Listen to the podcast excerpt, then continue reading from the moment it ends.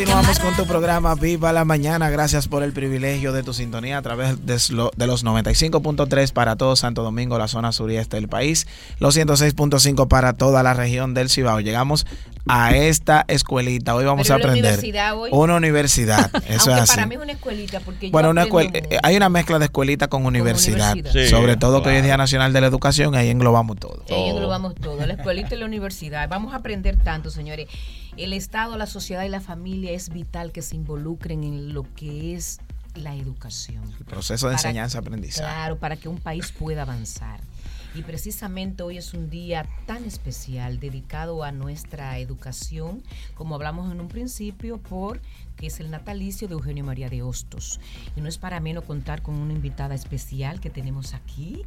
Es ya, eh, vamos a hablar con Maribel Martínez, coordinadora docente, señores, del Viceministerio de Servicios Técnicos y Pedagógicos. Bienvenida, viva la mañana. Muchísimas gracias, muchísimas gracias. Un honor para mí estar en Radio Educativa por primera vez. Esperemos que no sea la última.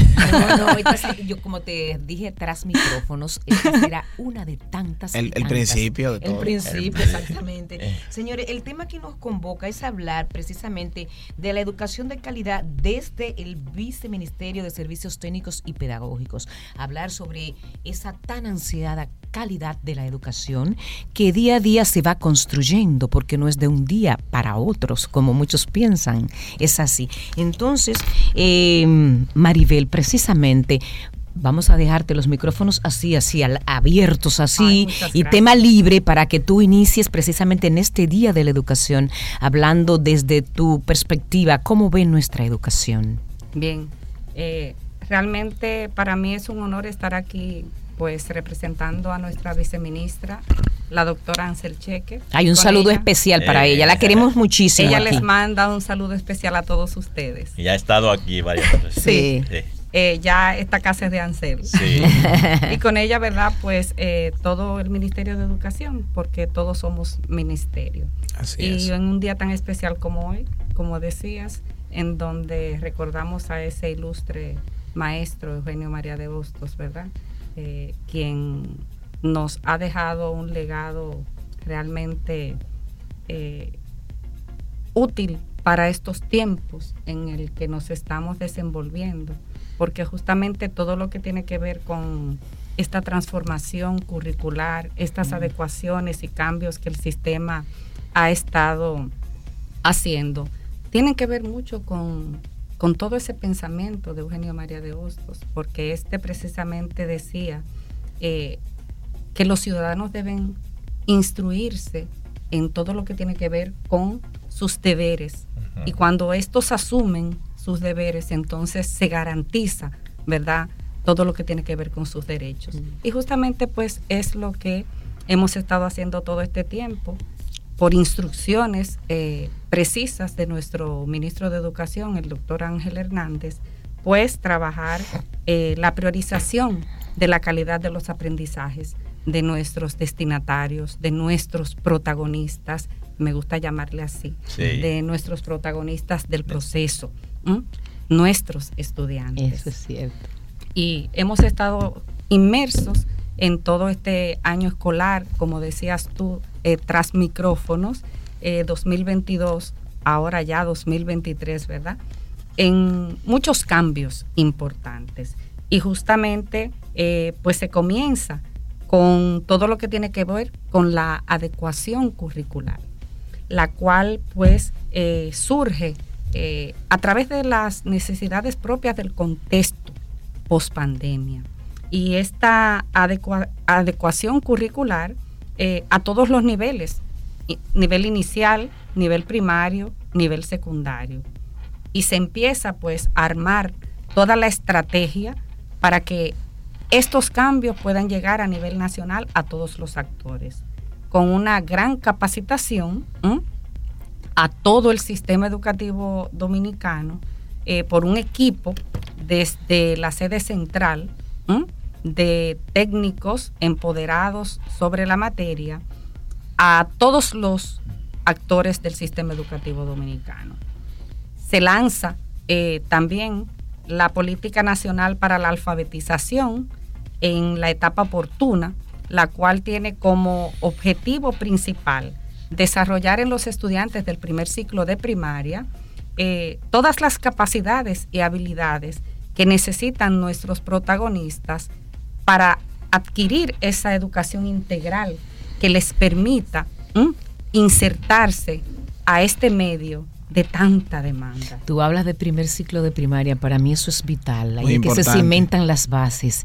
Y tú eres eh, también especialista en esta parte aquí de, de, de, ha hecho especialidad en lo que es la enseñanza, sí, en la primera infancia. Sí. ¿Qué tú nos puedes decir de cómo se ha adaptado ese currículum a esa etapa de la primera infancia para lograr los objetivos que ustedes se han propuesto? Claro. Eh, yo soy de formación inicial. De información inicial. que con especialidad eh, en el nivel también. Y justamente eh, todo lo que se está haciendo ahora es lograr esa articulación de este nivel con el nivel primario. Y fíjate que esta instrucción que tenemos de nuestro ministro de priorizar la calidad de los aprendizajes comienza desde aquí. Y justamente uno de los grandes cambios que tenemos ahora, el reto, ¿verdad?, de este año escolar, ha sido también la ampliación de esa cobertura. Para nosotros tener eh, en nuestro sistema ya de manera formal eh, la inclusión de los niños y las niñas de 3 a 5 años y, por ejemplo, ya tenemos nosotros instalados 639 centros evaluados ya para la construcción de los modelos, eh, de los módulos, perdón, de educación inicial, para recibir eh, los niños y las niñas de 3 y de 4 años. Déjenme contarles. Pero eso es un gran logro. claro que sí. Déjenme contarles que ya tenemos 442 eh, niños y niñas beneficiados ya de tres años, 100 secciones de kinder eh, con 1.433 niños y niñas ya insertados en el sistema. Con esto estamos garantizando ya esa población de preprimario que se moviliza a ese primer ciclo de primaria ya con todas las habilidades y competencias que este requiere eh, para poder eh, realmente desenvolverse en esos niveles mayores de dificultad que su grado ya les precisa. ¿Cuáles son las líneas transversales de, del currículo? que suponemos es algo muy especial porque son niños de, muy, muy poca edad, eh, precisamente para implementarlo ahí, porque eh, tiene que ser algo bien ambiguo donde, donde la, diversión, donde, ¿verdad? La, la calidez de la, de la enseñanza, la transmisión de los conocimientos sean muy maternales. Eh. Claro, claro. Eh, con el uso de la metodología en el nivel inicial de juego-trabajo, ¿verdad? Eh, partiendo de esos intereses que ellos tienen, pero con la intención nuestra, la intención pedagógica guiada, centrada, ¿verdad? En el desarrollo de, los aprendizajes, pues realmente logramos, eh, como digo yo, la magia eh, del aprendizaje en estos primeros grados. Pero es un proceso titánico, un proceso guiado, planificado, estructurado, a partir de este currículo que prioriza el desarrollo de las competencias. Por eso eh, tenemos un currículo que apunta al desarrollo de esas nueve competencias fundamentales eh, que todos conocemos, ¿verdad? El poder eh, adquirir el desarrollo del lenguaje, la habilidad lógico-matemática, la investigación, la interacción con otros. Eso es lo que persigue justamente eh, este currículo por competencias que desarrollamos ahora y que justamente se encuentra en estos momentos con esas adecuaciones eh, precisas que apuntan ahora a todo lo que es el desarrollo de la lectura, la escritura y las matemáticas. Sí, eh, en ese mismo orden ahí, con los niños, en esa etapa tan importante del individuo, ¿verdad? donde se sientan las bases en muchas áreas Uno de los, de los objetivos para este año que hablaba el ministro es los docentes que trabajan, mm. eh, la formación de los docentes que trabajan en ese nivel primario. Usted como formadora nos puede dar una idea de más o menos cuáles áreas eh, se han propuesto a fortalecer en ese docente que tiene que tener competencias eh, o un perfil especial para trabajar con esa etapa de, de, los niños, esas primeras etapas. Claro que sí. todas las capacitaciones han girado en todo lo concerniente a la planificación, la evaluación, todo ese proceso guiado para el logro de todas estas competencias eh, que dicta nuestro currículo. Justamente el lanzamiento de esta política nacional para la alfabetización en esta etapa temprana tiene nueve líneas de acción puntuales. Y estas son la formación continua, mantener a estos docentes de manera permanente capacitándose en todas las áreas de desarrollo. Tenemos el acompañamiento desde la sede central, regionales y distritos a todos estos equipos docentes y equipos de gestión. Tenemos eh, la entrega de todos los recursos para el aprendizaje, para el desarrollo eh, de cada una de las competencias citadas. Tenemos eh, como prioridad también y como línea de, acción puntual la gestión institucional, que toca directamente todo el desarrollo y accionar de los centros educativos.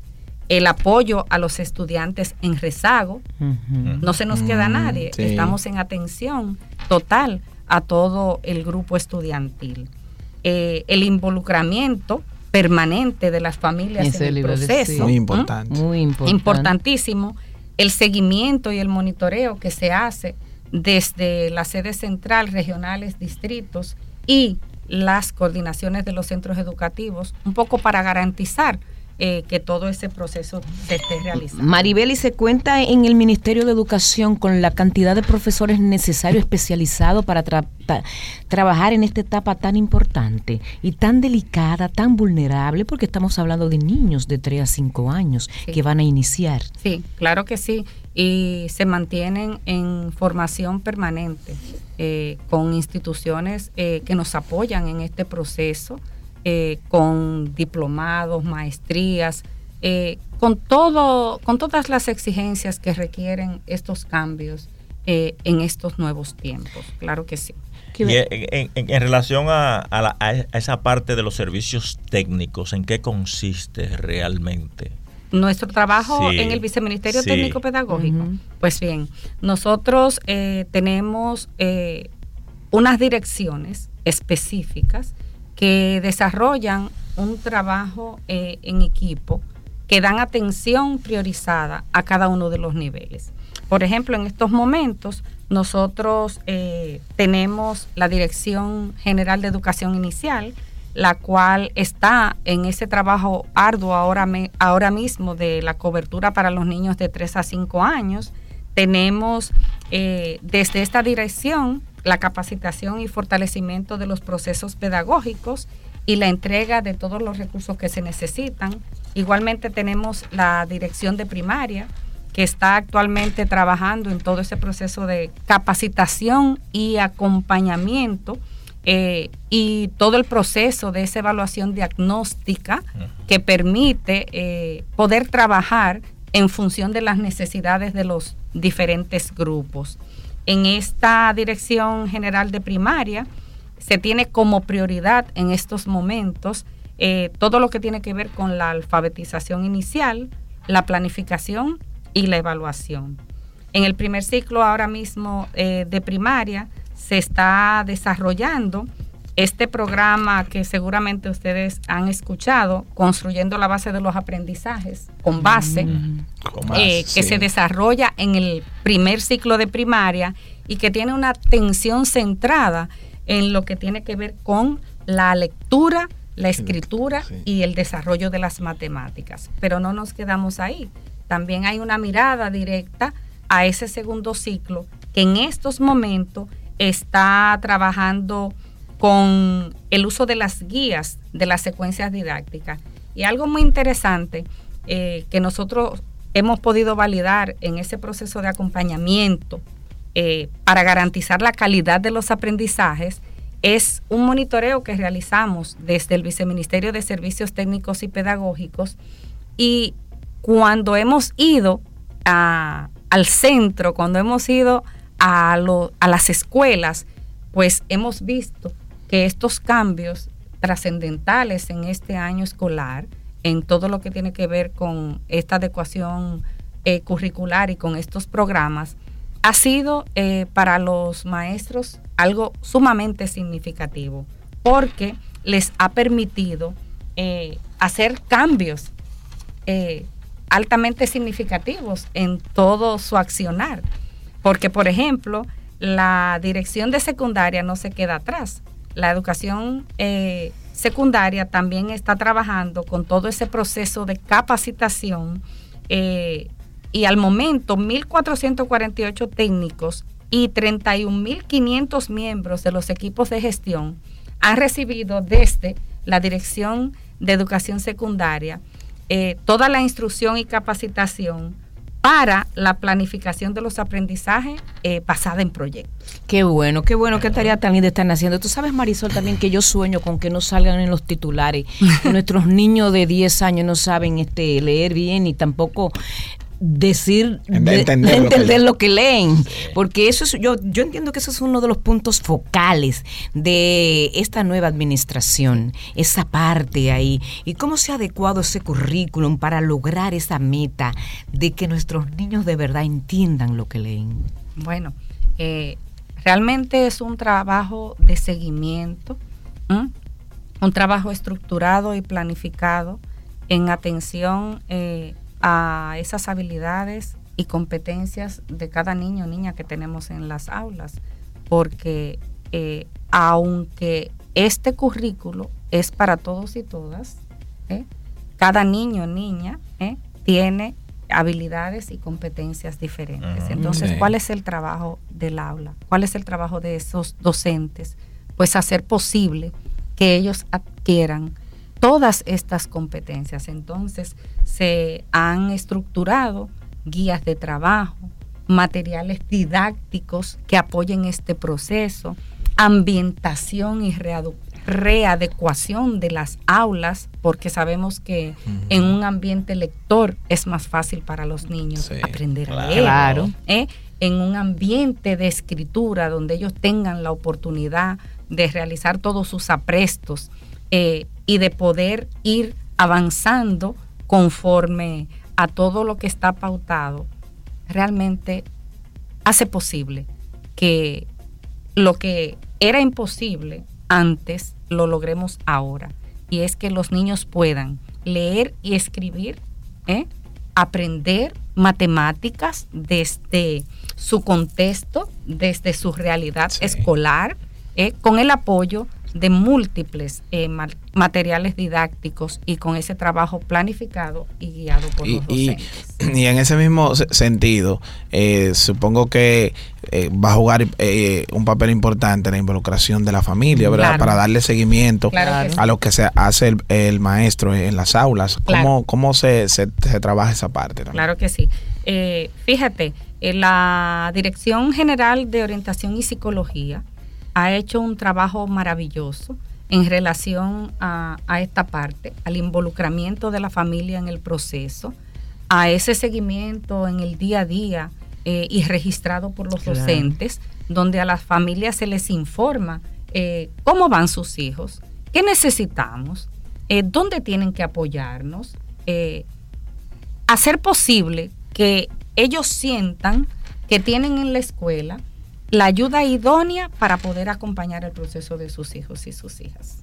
Sí, porque eh, esa labor de coordinación que, les compete a ustedes, eh, tiene que armonizar todos esos elementos del sistema en pro de una educación de calidad. Entonces, la parte psicológica eh, es fundamental, sobre todo en esa etapa. Claro. En, ese, en, esa etapa de, inicial.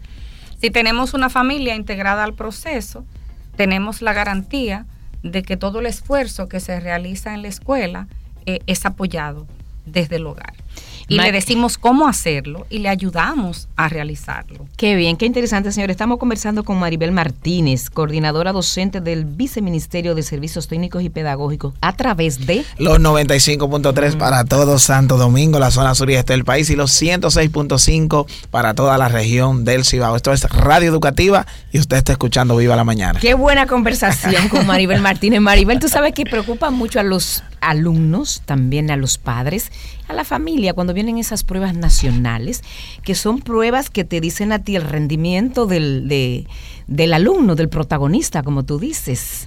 Y también te dice de, qué tanto el profesor, porque como que desnuda el sistema a veces. Entonces me gustaría saber cómo se está adecuando esto. ¿Van a seguir las pruebas nacionales como, como se aplican hasta ahora o van a haber cambios? Porque tengo entendido también que la Ley General de Educación es la, déjame la tengo aquí, la 6697. Eh, está siendo remozada o, o, va a ser remozada ya. Están se, está revisando, se está, revisando por una comisión de muy alto nivel, incluyendo pasadas ministra de Educación. Y todo esto tiene que ver con cambios. Eh, dentro de esos cambios de la ley, ¿no también este, eso va a influir en lo que tiene que ver con la evaluación diagnóstica? Claro, cuando nosotros tenemos unos resultados eh, en la evaluación diagnóstica, eh, se realizan unos planes de acción para poder ir en ayuda de los hallazgos encontrados y todo lo que tiene que ver, como dices tú, eh, de estas pruebas que a nivel nacional se administran, eh, claro, seguirán y están en un proceso de revisión constante para fortalecer y coherenciar todos los cambios que tenemos en el sistema. Sí, adaptarlas a los tiempos. Claro, claro que sí, lógicamente, porque si no, entonces estaríamos pidiendo algo que no eh, se trabaja. Y en estos momentos estamos trabajando justamente en eso en coherenciar todo ese proceso de accionar de las aulas en lo que luego los estudiantes deben reportar a través de esas pruebas. Qué bien. Uno de los elementos importantes también que se va a estar trabajando, según los objetivos del 2023 que hablaba el ministro, son los politécnicos y los la, los eh, los liceos en arte. Háblenos un poquito de esa área porque yo pienso que es muy importante porque nosotros que vimos, por ejemplo, en la Feria del Libro del año pasado, muchos estudiantes ah. eh, cantando, danzando, actuando, vemos que hay mucho talento en nuestra No, y no solo eso, mira, yo vi, a mí me brindaron unos cócteles riquísimos. Sí, sí. Eh, porque eh, uno va de mujeres y hombres ahí que ya se ganan su vida, señores, trabajando. y, eso, y, eso, es fundamental. Modalidad en esa modalidad en arte, esa tan extendida, donde puedan aprender. Pues fíjate que hay grandes noticias para ustedes. Qué bueno. La dirección técnica profesional eh, en todo lo que tiene que ver con el fortalecimiento de los centros de educación técnica profesional. Eh, justamente en estos momentos tenemos 274 centros de educación técnico profesional eh, con equipamiento de talleres para favorecer estos centros que antes eran de modalidad académica pasen a la modalidad, técnico profesional. Muy bien. Y, y no solamente eso, tenemos en la modalidad de arte la capacitación a nivel nacional de técnicos regionales y distritales eh, y de monitores en las diferentes áreas para garantizar eh, en estos centros educativos que todo el trabajo que se haga sea en coherencia de estos centros eh, técnico profesionales profesional. Tenemos también en estos momentos la puesta en marcha del piloto de implementación del Catálogo Nacional de Cualificaciones en la Educación Técnico Profesional. Y justamente se ha capacitado en la modalidad de arte 45 docentes y 580 eh, monitores al momento para garantizar el desarrollo en esas diferentes áreas de los aprendizajes de nuestros estudiantes. Qué bueno, esas son buenas noticias, excelentes noticias, porque es que yo te digo, mira, fue tan lindo ahí cuando estuvimos en la feria del libro, es Merlin, recuerda el profesor y eso, que salíamos y compartíamos, tú llegaste a entrevistar varios chicos de eso, y son muchachos con tantas actitudes, con tantas destrezas, y te digo que yo me admiré también con cómo, cómo actúan, cómo hacen esas obras de teatro, que parecen actores que, ya pueden participar. Que son actores, son actores ya, principiantes, principiantes pero, que yo digo que pueden participar en cualquier obra. cualquier obra. Y nuestros coros que amenizan. Hay mucha diversidad de, géneros artísticos, porque hay, hay, hay conjuntos de, que, que tocan la música típica, salsa, pero también hay en, en la parte del drama. ¿Eh? Claro. ¿eh? de, la, de, la declamación, del baile. O sea, que, que realmente es una diversidad interesante, que es parte integral de la educación. Además, que estamos eh, trabajando con lo que a los estudiantes les gusta. Estamos trabajando a partir de sus intereses, claro, de sus necesidades. No todos vocacionales. no todos podemos pueden ser literatos, médicos, abogados. Entonces, tiene que haber músicos para que la gente baile. Pintores. Pintores para, para apreciar esa obra de arte. Y que eso forma parte de, del desarrollo de las manifestaciones eh, eh, eh, artísticas y las humanidades, concepto las humanidades de la persona, que, que debe ser lo principal. E incluso para aquellos que son futuros maestros y maestras, docentes Fíjate que si tú le preguntas a un estudiante de secundaria eh, qué modalidad prefiere, y te va a decir que prefiere eh, la técnico profesional. Sin embargo, antes sabemos que la modalidad académica era lo que más prevalecía. Sin embargo, ahora ya tenemos estudiantes que son capaces, eh, conforme a sus competencias e intereses, elegir la modalidad en la que quieren estar. Y sobre todo, aprobar en esa modalidad eh, todo el curso de su docencia. Eso es así, Maribel, adecuarse, adecuarse, a los tiempos, porque ahora eh, la tecnología, los técnicos, si usted busca por ahí, lo lee, este, e incluso los empresarios, el medio, lo que demanda más son técnicos. Claro. Y el estudiante y el también. estudiante también. Que, está en su área, eh, Xiomara, que le gusta, eh, está, va se va a sentir feliz. Va a estar estudiando en un ambiente eh, cómodo para él, ¿verdad? Y así la educación va a fluir y no se, mucho mejor. No se ve como una imposición en la escuela. Para eh, nada. Eh, el, aprendizaje como algo impuesto y mecánico. En estas visitas que hacemos de acompañamiento y monitoreo desde el viceministerio, nosotros pues nos enamoramos cada vez más de nuestro sistema y de ese trabajo maravilloso que están realizando nuestros docentes en cada uno de los niveles hay eh, realmente una intención de un cambio en la gestión educativa. Eso es así. Hay maestros trabajando para que esto suceda. Empáticos. Y, si están dirigidos por ti, muchos de ellos también, se te ve la pasión en esos ojos ahí. Y, qué hacen ustedes, por ejemplo, allá en, el, eh, en, la oficina, en, el viceministerio, para celebrar este Día Nacional de la Educación? ¿Qué actividades tienen eh, programadas? hay, bueno, de hecho, nuestra viceministra no ha podido estar en el día de hoy aquí en Radio Educativa justamente por eso, porque hay eh, múltiples actividades en las que tanto ella como nuestro ministro, el doctor Ángel Hernández, hoy están envueltos.